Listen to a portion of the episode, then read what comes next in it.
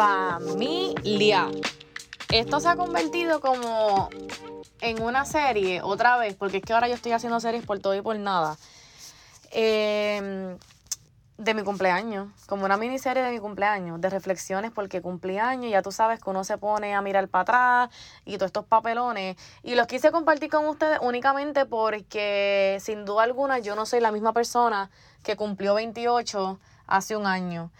Y obviamente nadie es el mismo eh, porque pasó un año de altas y bajas, de crecimiento, de aprendizaje pero siento que ha sido el año más significativo en mi vida y eso es mucho que decir hasta el sol de hoy. Siento que, obviamente, como les dije, soy otra persona, pero es que siento que la clase de persona que soy hoy jamás esperé serla. Creo que ese es el detalle. Y quise compartirlo con ustedes porque es parte de mi testimonio, porque Dios ha hecho grandeza en mi vida y lo comparto para que no solamente lo vean, sino tengan un, un glimpse de lo que Dios puede hacer en tu vida, de lo que Dios quiere hacer en tu vida, pero está esperando por ti. Por eso he compartido eh, mis sentimientos, mi pensar, lo que Dios me va hablando en este año que, que, que estoy, que estoy que, o este mes, quiero decir que estoy de cumpleaños, eh, que obviamente estoy celebrando un año más de vida, agradecida con Dios por todo lo que ha hecho en mi vida. Y hoy quiero, como parte de esta miniserie, quiero hablarles de la mentira más grande, la mentira más grande que yo me creí en mi season de mis 20 años. Dicen que los 20 es la temporada de tú cometer errores, de tú conocerte, de tú aprender y que ya los 30 eh, pues entras con más madurez, ya estás estable, ya sabes lo que quieres y que los 30 son increíbles. Y yo tengo que dar fe de eso, los 20 sin duda alguna son eh, un torbellino, eh, altas y bajas, sin duda alguna de conocerte, de saber quién eres, saber lo que quieres y todas estas cosas. Pero los 20, mirando hacia atrás, digo, ahora, ahora cuando escuchan esto tengo 29 años, todavía me queda un año más para los 30. Pero los 20, sin duda alguna, pienso que no tienen que ser tan escandalosos como la gente los pinta. Pienso que los 20 no tienen que ser tan eh, overwhelming como, como la gente eh, lo pinta. Esto es lo que crecemos escuchando. Y eso es lo que quiero compartir con ustedes. Yo me siento más que lista para los 30. Antes le tenía terror, les tenía miedo. Eh, creo que es parte de, también parte de lo que crecemos escuchando. Pero sin duda alguna me siento más que lista porque sé que Dios tiene cosas grandes y mejores cada vez más y estoy ready, estoy lista, eh, tengo mucha fe de que, de que grandes cosas vienen de parte de Dios. La mentira más grande, que podemos hacer lo que nos dé la gana. Crecimos escuchando, cuando seas grande, cuando ya no estés en casa, cuando te gradúes, puedes hacer y ser lo que tú quieras. Crecemos soñando con ser grandes, precisamente para hacer lo que nos da la gana. Ir a la escuela que queremos, estudiar en otro país, con tal de irnos de la casa. Y es precisamente esta lucha la que tenemos con Dios. O sea, esto de, querer hacer eh, lo que nos da la gana. Como a veces no obtenemos lo que queremos, nos molestamos, nos apartamos, caemos en la rebeldía porque es lo que yo quiero, es mi sueño, es mi deseo y ya. Nos enseñaron en todo momento a hacer lo que queremos y son estas decisiones las que muchas veces nos llevan por el camino incorrecto. El deseo que tenemos de ser alguien o hacer algo viene de Dios porque Dios ya te creó con un propósito. Cuando nos sometemos ese deseo a la voluntad de Dios es donde viene la desconexión con Él. Él nos da el deseo, el don, el talento y lo usamos y lo manejamos como queremos. Porque es que yo puedo hacer lo que yo quiera. Todo va centrado desde el yo. Y esto es lo que nos aleja de Dios, de nuestro camino, de nuestro propósito. Aquí es que vienen los sentimientos de me siento vacío, de mira todo lo que he hecho, pero no logro nada. Mira todo lo que he hecho, pero no me siento que soy nadie o quién soy. Es por esto porque Dios pone en tu corazón ese deseo de querer hacer algo, de ser alguien, porque ya lo eres, porque ya lo vas a tener en el futuro, porque esto es lo que Él predestinó para ti, eso es lo que Él estableció para ti de antemano. Pero es cuando nosotros tomamos ese deseo y hacemos con Él lo que nos da la gana, porque creemos que sabemos, porque creemos que tenemos el control, porque creemos que nos la sabemos toda. Y es ahí, como dije, cuando pasa esa desconexión con Dios casi, yo casi no he escuchado eh, a mucha gente hablar de esto y tuve esta conversación con mis nenas precisamente el domingo pasado. Y es que tus estudios, tu carrera y tu profesión también se someten a la voluntad de Dios o también deberíamos someterlas a la voluntad de Dios, debo decir. Cuando no lo hacemos y solo lo estudiamos porque deseo ser eso o hacer esto otro, es cuando muchas veces al terminar los estudios decimos, ¿y ahora qué? O ya estudié, pero me siento igual. O no haces nada con tus estudios porque ya no te apasiona como me pasó a mí, o ya no te gusta, te diste cuenta a mitad de camino o al final de que no era esa tu pasión o lo que querías hacer. Hacer lo que nos da la gana, lo que queremos, nos aleja de Dios, de su propósito, de su plan perfecto para con nosotros. Hacer lo que me dio la gana me llevó a salir de mi país en rebeldía, de querer huir de ese lugar buscando algo mejor cuando en realidad ni siquiera sabía que era eso mejor que estaba buscando. Hacer lo que me dio la gana o lo que yo creía que era mejor nos lleva al dolor, muchas veces a la incertidumbre, a la soledad, las malas decisiones. No es lo mismo decir, voy a hacer esto porque Dios lo puso en mi corazón, hacer las cosas porque tú quieres y ya. Porque cuando Dios pone algo en tu corazón, abre puertas, caminos y pone las personas correctas en Él, te equipa para emprender en eso, en lo que Él te ha llamado. Escucho mucho, ¿cuál es tu por qué? Si tu por qué no te hace llorar o no te quita el sueño, no es suficiente. Un por qué es simplemente una razón que como cualquier otra cambia. Cuando tu por qué no va de la mano de Dios, no importa todo lo que hagas, cuántas veces cambias tu por qué o lo fuerte que sea, será solo eso, una oración, un statement de lo que tú sientes y a dónde quieres llegar. Dios es esa semilla que hace que tus planes prosperen conforme a su voluntad. Dios es quien alimenta y riega esa semilla para que crezca fuerte, saludable y de frutos. ¿Por qué Dios? Porque Dios es quien te da el deseo, te prepara a ti para el camino, te da las instrucciones, direcciones y herramientas para que eso que Él puso en tu corazón se lleve a cabo. Sin Dios caminamos a ciega, en lo desconocido y sin dirección.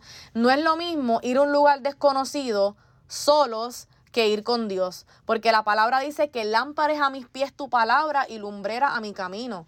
Hacer lo que me da la gana, porque ya yo soy grande, no solo me alejó de Dios, sino que me causó mucho sufrimiento y creí cosas que no eran ciertas.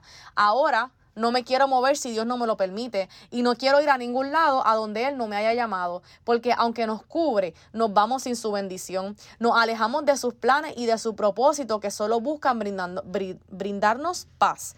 Realmente Dios tiene el control de tu vida y es el centro de ella.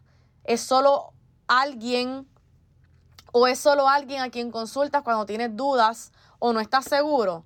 Mediten en eso. ¿Realmente Dios tiene el control de tu vida o lo tratas como ese mejor amigo que solo viene cuando tú no sabes hacer algo o cuando ya no tienes salida o cuando necesitas como que esa ayudita extra. ¿Qué es Dios? ¿Qué espacio, qué lugar ocupa Dios en tu vida y en tus decisiones?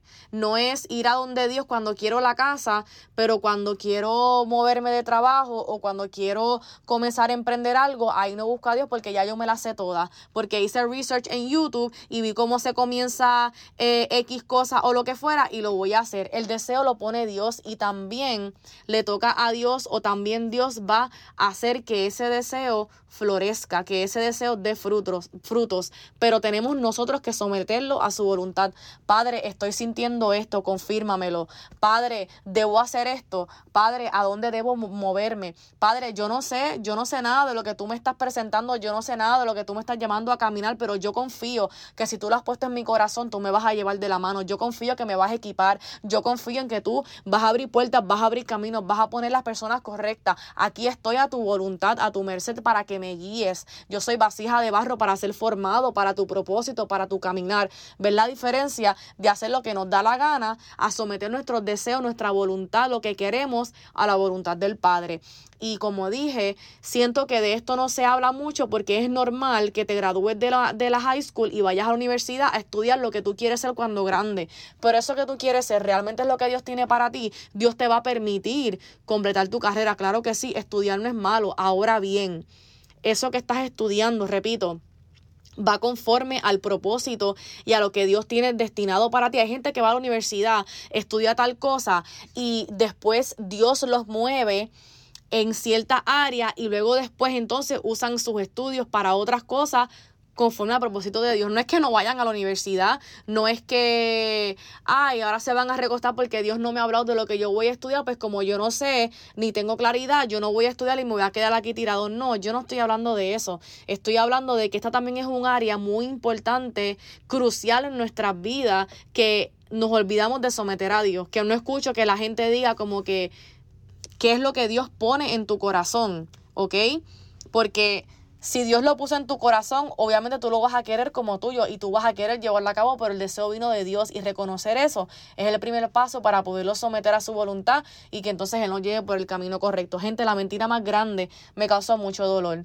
Eh, el orgullo te hace pensar que no la sabemos todas, que porque soy grande yo voy a hacer lo que me da la gana, que porque ya no vivo con papi y mami nadie me manda y yo hago esto y hago lo otro y ahora estoy en mi casa y repito, hago lo que me da la gana y lo que fuera. Que mucho sufrí en mis 20, gente.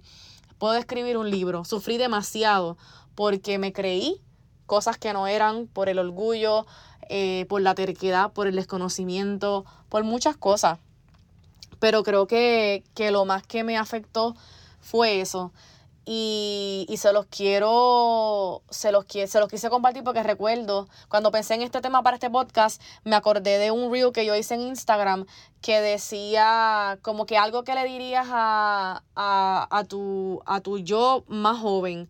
Y recuerdo que yo dije eh, que confíes en Dios, que Dios realmente tiene mejores planes de los que nosotros alguna vez podamos imaginar. Y de ahí salió también el deseo de hacer este podcast porque es así, es así, nos creemos que no la sabemos todas, pero realmente quien se la sabe todas es Dios porque Dios ya está en tu futuro, Dios sabe lo que va a pasar. Y yo creo que preguntarle a quien sabe lo que va a pasar es de sabio. Preguntarle a quien ya sabe lo que va a pasar es de personas inteligentes. Someterte lo vemos como debilidad. Someternos a Dios lo vemos como que... Eh, no, no sabemos lo que estamos haciendo, cuando en realidad la sabiduría viene de, Dios, viene de someterte a Dios. Eh, el éxito, el ser feliz, el, el tener paz en eso en que tú emprendes, viene cuando lo haces con Dios. Así que mediten en eso familia. Dios es el centro de tu vida. Dios tiene, realmente Dios tiene el control de tu vida. O es ese, esa persona que tratas como un consultor, como, ah, voy a ti cuando necesito. Háganse esa reflexión.